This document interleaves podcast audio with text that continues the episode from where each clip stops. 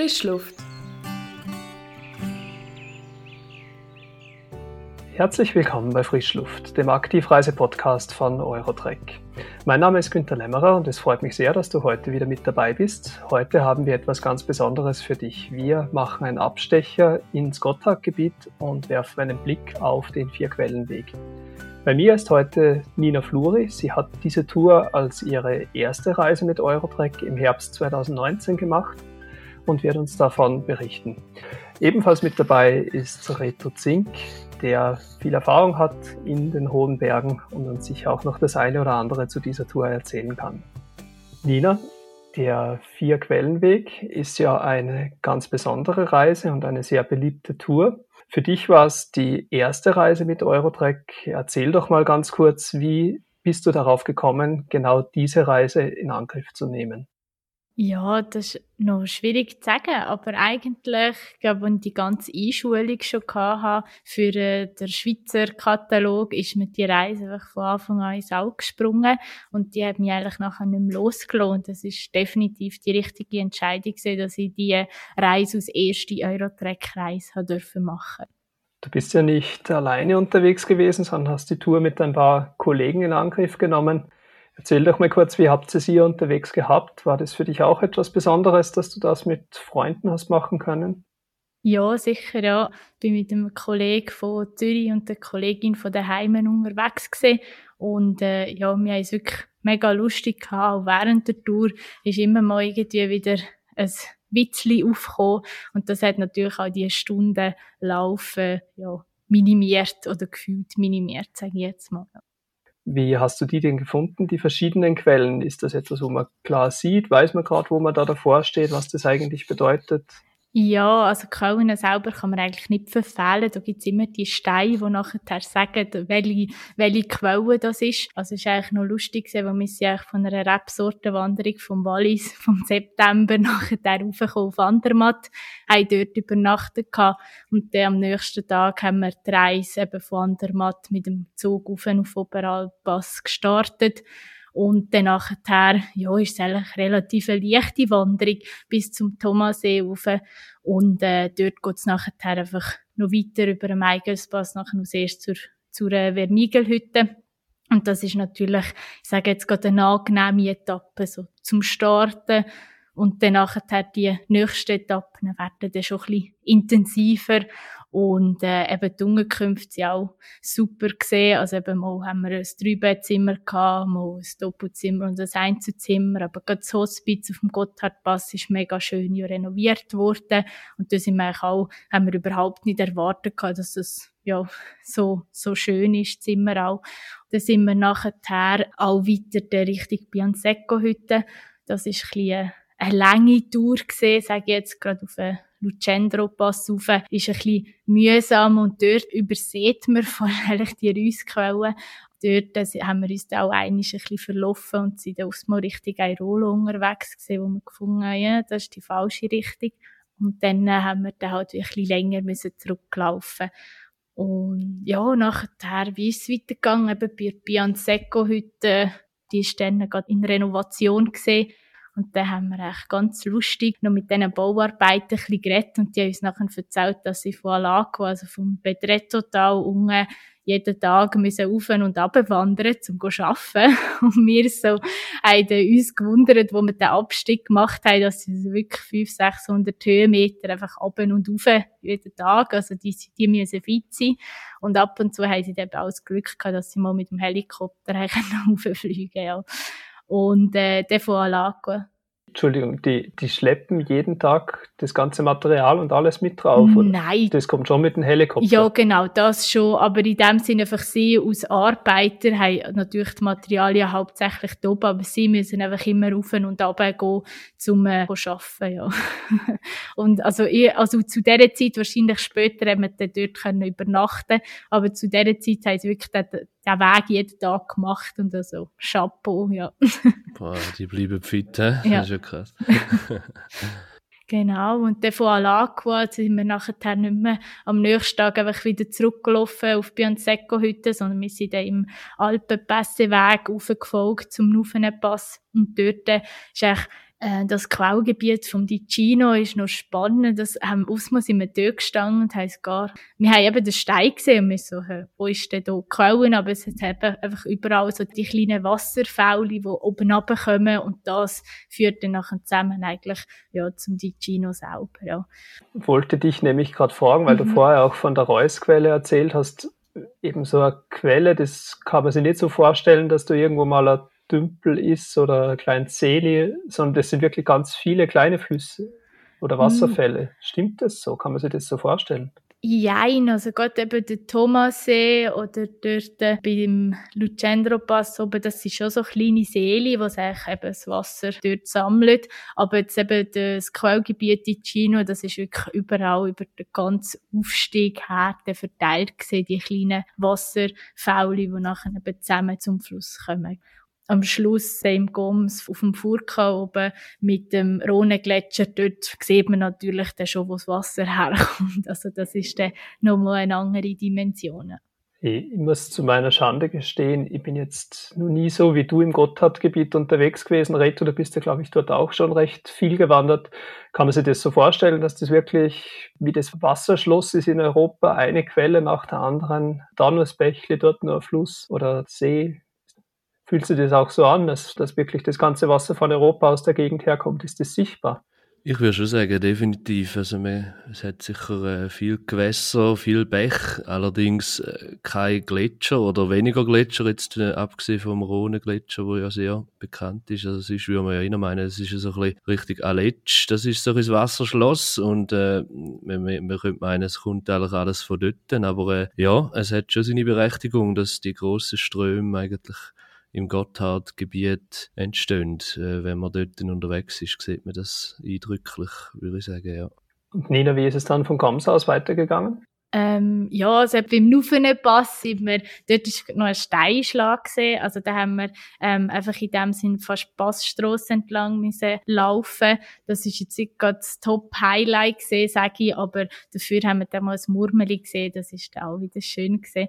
Und nachher sind wir, wenn man den Abstieg einfach ins Goms macht, das zieht sich auch extrem, also wenn man dann schon ein bisschen müde ist, nimmt man gescheiter den Bus runter und äh, wir sind einfach bis Ulrichen gelaufen. Es gibt noch eine kleine ähm, Hängebrücke, wo man drüber kann. Wenn man jetzt nicht gerne Hängebrücke hat, dann kann man, muss man es einfach von oben her einfach gerade umgehen oder eben den Bus nehmen. Ja. Und dann von Ulrichen haben wir mal zuerst äh, müssen anstoßen, dass wir es ins Wallis geschafft haben. und dann von dort sind wir dann von Ulrichen mit dem Zügli dann auf Oberwald ins, äh, ins Hotel anholen und nie nachher gegangen. Und äh, einfach nicht mehr gelaufen, weil es ist der gleich spät noch Mittag gesehen. Wenn ich da schnell darf einhängen, Entschuldigung, äh, Nina, es ist für mich eindrücklich, oder? Ich kenne die Region auch einigermaßen vom, im Sommer vom Wandern, aber auch ein bisschen vom Winter. Was mich so fasziniert, ist, dass da eigentlich der ganze Nord-Süd-Verkehr ein bisschen da durchgeht, oder? Und man eigentlich dann gleich sehr wenig mitbekommt. Ähm, ist dir das auch so gegangen? Also bist du wirklich größtenteils allein gewesen, oder hast du immer irgendwie eine Straße im Rücken gehabt? Das habe ich dich noch schnell fragen. Ja, also mir ist gleich recht ab von der Strasse, sage ich jetzt mal. Also man sieht immer etwa, wo das die Strasse durchgeht, aber man, man läuft nie in dem Sinn gross eben mit Verkehr oder so. Also man hört kaum mal ein Auto, ausser eben das Einzige ist dann wirklich der Nuffenpass, aber die Originalroute geht ja nicht direkt dort durch. Also von dem her ist es eben, ist man wirklich immer nur ja, in dieser Gruppe, wo man eigentlich wandert unterwegs und sieht höchstens die Leute, die man an der Vermigelhütte getroffen hat, die auch den Vierkauweg machen, einfach immer eigentlich bei jeder Station mal etwa. Aber äh, sonst ist man wirklich meistens allein unterwegs. Mega cool. Haben die noch halb kennengelernt am Schluss dann? Ja, mega. also lustig. Also wir haben wirklich ein Bärli gehabt. Das ist, also wir sind ihnen gefolgt und sie uns. Also wenn sie mal wieder eine Pause gemacht haben, haben wir sie wieder gesehen und umgekehrt. Und sie sind ähm, der aber wirklich einfach mit dem Rucksack unterwegs gesehen, ohne Gepäcktransport. Und sie haben uns damals schon ein bisschen beneidet gehabt. dass wir das Gepäck mit einem müssen mittragen Aber es ist wirklich, haben wir so bei der Vermigelhütte dann auch noch irgendeine Spiele gespielt mit ihnen. Also es ist wirklich nur recht unterhaltsam gesehen, ja. Der Vierquellenweg ist wohl eine der spannendsten Touren, die Eurotrek in der Schweiz anbietet. Die Wanderung führt einmal durch das Gotthardgebiet und dabei durch die Kantone Uri, Tessin und Wallis. Wie Nina erzählt hat, stellen bei dieser Wanderung die Quellen der Flüsse Rhein, Reuss, Ticino und Rhone im Mittelpunkt, die unterwegs besucht werden. Sehr gelungen sind auch die Übernachtungen in den SAC-Hütten. Die Abstecher auf die Vermigel- und Pianseco-Hütte wechseln mit Hotelübernachtungen im Tal ab, sodass man immer nur einen leichten Rucksack für die Nacht mitnehmen muss und am nächsten Tag im Hotel wieder ein frisches Bett und eine Dusche vorfindet. Der Vierquellenweg endet an und für sich am Rhone-Gletscher bei Belvedere. Damit unsere Wanderer die Tour aber nicht mitten in den Bergen beenden müssen, schließen wir eine Wanderung am Furker Höhenweg an, der unsere Gäste wieder zurück zum Ausgangspunkt nach Andermatt führt. Der Vierquellenweg ist eine sehr beliebte Reise und gerade in den Sommermonaten sind die SAC-Hütten das Nadelöhr bei dieser Tour. Wir empfehlen darum, die Planung für die Reise nicht zu spät anzugehen und die Tour nach Möglichkeit so früh als möglich zu buchen. Wie fühlt sich denn so der, der Wechsel von den Landschaften an? Ihr startet, ja in Andermatt oder eigentlich mitten in die Berge, dann wechselt man mal kurz ins Tessin, ins Betrettotal und dann rüber ins Gams, wo meiner Meinung nach jetzt wieder ganz anderes Landschaftsbild hat als das vorhergehende. Wie, wie fühlt sich denn das an unterwegs? Ja, sie findet es eben noch recht cool, weil man ist wirklich in diesen sechs Tagen macht man fünf Pässe und ist in vier Kantonen unterwegs. Also es ist echt voll cool, so, dass zu sehen, die Unterschiede, auch gerade ein bisschen von der Mentalität, auch von den Leuten her. Aber nachher, wenn man eben im Goms ist, ist man, läuft man mehrheitlich auf dem Höhenweg nachher noch auch wieder richtig Andermatt. Und dort ist es einfach wirklich eigentlich ein gutes Auslaufen, oder? Aber sonst ist es eigentlich recht eben immer auf und ab, auf und ab, also also ist wirklich spannend so und abwechslungsreich auch. Aber schon eine anspruchsvolle Tour in Summe. Auf jeden Fall, ja. Also ich habe dann eigentlich meine erste so mehrtägige Tour gemacht und ich habe mir ehrlich gesagt dann noch nicht so viel Gedanken gemacht darüber und da ist mir dann schon überrascht gewesen, wie viel dass man eigentlich gelaufen ist an einem Tag. Also es zieht sich, bis man zum Beispiel dort bei Bianzecco-Hütten ist, das ist wirklich gute Kondition und Ausdauer einfach, es ist nicht schwer, aber es ist einfach eine lange Etappe, ja. Das ist für mich persönlich jetzt die anspruchsvollste gesehen, einfach weil wir so lang gelaufen sind, ja. Wir haben uns auch noch ein bisschen verlaufen, da sind wir vielleicht selber geschuld. Was mich jetzt vorher ein bisschen überrascht hat, ist, dass du gesagt hast, die erste Etappe ist noch relativ gemächlich gewesen. Wenn ich so Karten anschaue, habe ich das Gefühl, die ist relativ alpin oder sieht wenigstens so aus. Weil es ist dann so der alpinste Teil, sage ich mal, von der Tour oder ist es ein bisschen so, dass es am Anfang wirklich höher davor geht und nachher immer ein bisschen tiefer ist? Oder wie hast du das empfunden? Der höchste Punkt ist eigentlich dort von der Vermigelhütte zum Gotthardpass über. Der Spitzgübin heisst er, glaub. Und das Panorama dort, also wir haben absolut top Wetter gehabt. Wir sind in der kurzen Hose im September gewandert. Das ist vielleicht auch noch ein bisschen der Punkt gesehen. Aber dort haben wir wirklich, also absolut ein geniales Panorama gehabt. Weil man vom Oberalpass her halt schon relativ hoch oben ist, ist man eigentlich immer weit oben. Man geht eigentlich immer mal ein paar Höhenmeter rauf und ab, aber man ist eigentlich immer in diesem alpinen Gebirge unterwegs, sag ich jetzt mal. Ausser wenn man vielleicht ein bisschen Goms abwandert. Aber auch dort geht es am nächsten Tag wieder zum Burka. Also, man ist eigentlich immer in der Höhe unterwegs. Das ist jetzt auch gerade ein super Stichwort, weil wir haben vorher, wie du die Reise besprochen hast, ein Highlight noch nicht angesprochen. Das findet sich ja am Furka, der Rhone-Gletscher. Genau, also das ist so aus Abschluss, da muss man einfach noch gesehen haben, sonst hat man den Vierkauenweg nicht beendet. Man kommt von hinten her auf den Furka-Pass rauf und muss dann nachher einfach zum Belvedere, dort wo der Eingang zum Rhone-Gletscher ist, eigentlich noch vorlaufen Dort oben ist der Stein, wo der Vierkauenweg nochmal anzeigt, wo man her kann, aber nachher eigentlich das Eindrückliche ist, wenn man runterläuft noch und zu dieser Eisgrotte kommt, wo man zwar Eintritt muss zahlen, aber es ist definitiv lohnenswert, weil man erfährt noch etwas von der Geschichte von dem ganzen Rhone-Gletscher einfach eben, kann auch noch rein in die Eisgrotte rein und ja, es ist wiederum auch recht traurig, wenn man halt einfach in diesem Gletscher ist und es tropft und man sieht wirklich bildlich, wie er davon schmilzt. Und das ist also schon recht schockierend gewesen. Der Kollege, der mitgekommen ist, der ist von ETH ähm, Umweltingenieur und er hat einen Schock fürs Leben gehabt, glaube ich, er das wirklich so mal in real gesehen hat, ja. Das ist ja auch, habt ihr das schon gesehen? Den Link können wir einfach nachher noch in den Kommentar schreiben. Aber äh, es gibt doch den Lichtkünstler, der äh, so ein Video gemacht hat vom Rhone-Gletscher, wo er irgendwie die Veränderung von dem dokumentiert hat. Das ist sehr eindrücklich, um das, um das zu sehen. Es ist wirklich spannend, um das anzuschauen.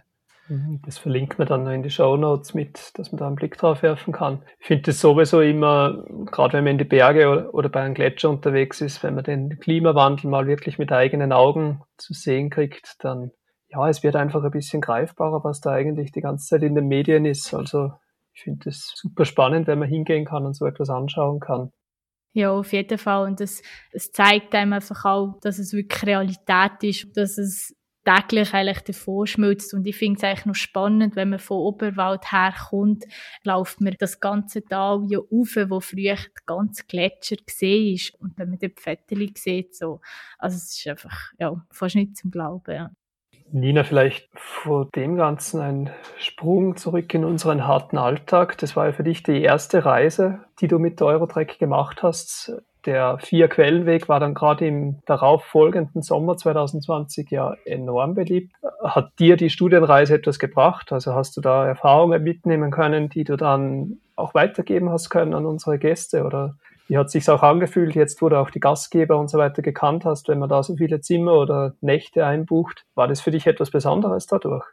Ja, auf jeden Fall. Man kann es einfach viel besser ja, verkaufen, wenn wir nachher selber die Touren gemacht haben. Und man weiss, aufs Mal, auf dem Gotthardpass gibt es nichts, wo man einkaufen kann. Dort muss man noch eben das Lunchpaket allenfalls anfragen oder das Picknick von Andermatt dabei haben. Und gerade so Sachen sind natürlich für unsere Kunden auch immer sehr wichtig zum Wissen.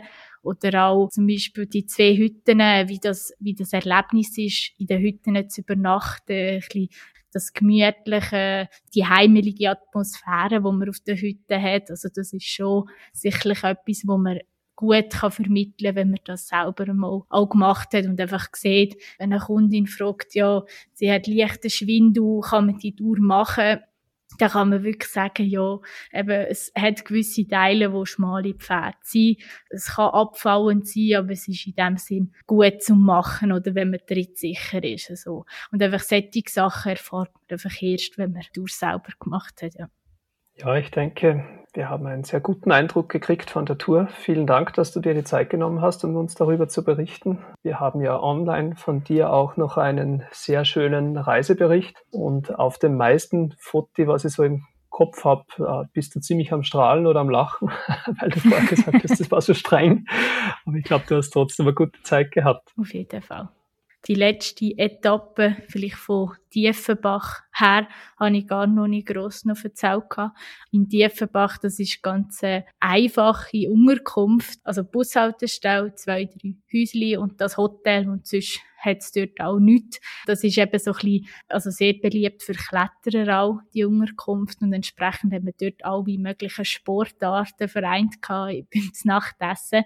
Und äh, wir haben auch so ein bisschen mit diesen Gesprächen mitgehört und Gastgeber sind wirklich auch sehr herzlich gesehen und äh, man darf eben dort sicherlich nicht mit dem grossen Luxus erwarten, aber es ist äh, eine sehr eine schöne Unterkunft gesehen, gleich zum Abschluss. Ja.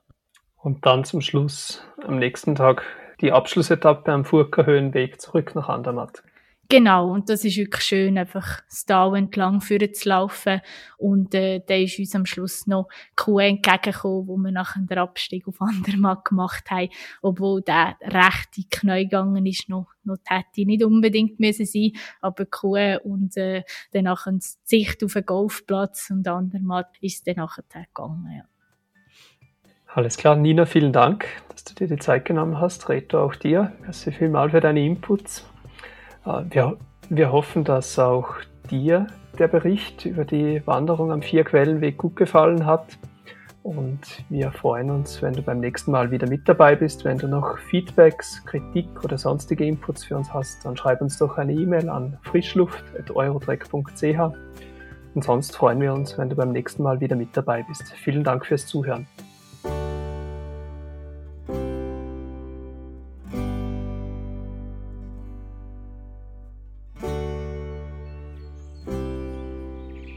Gut,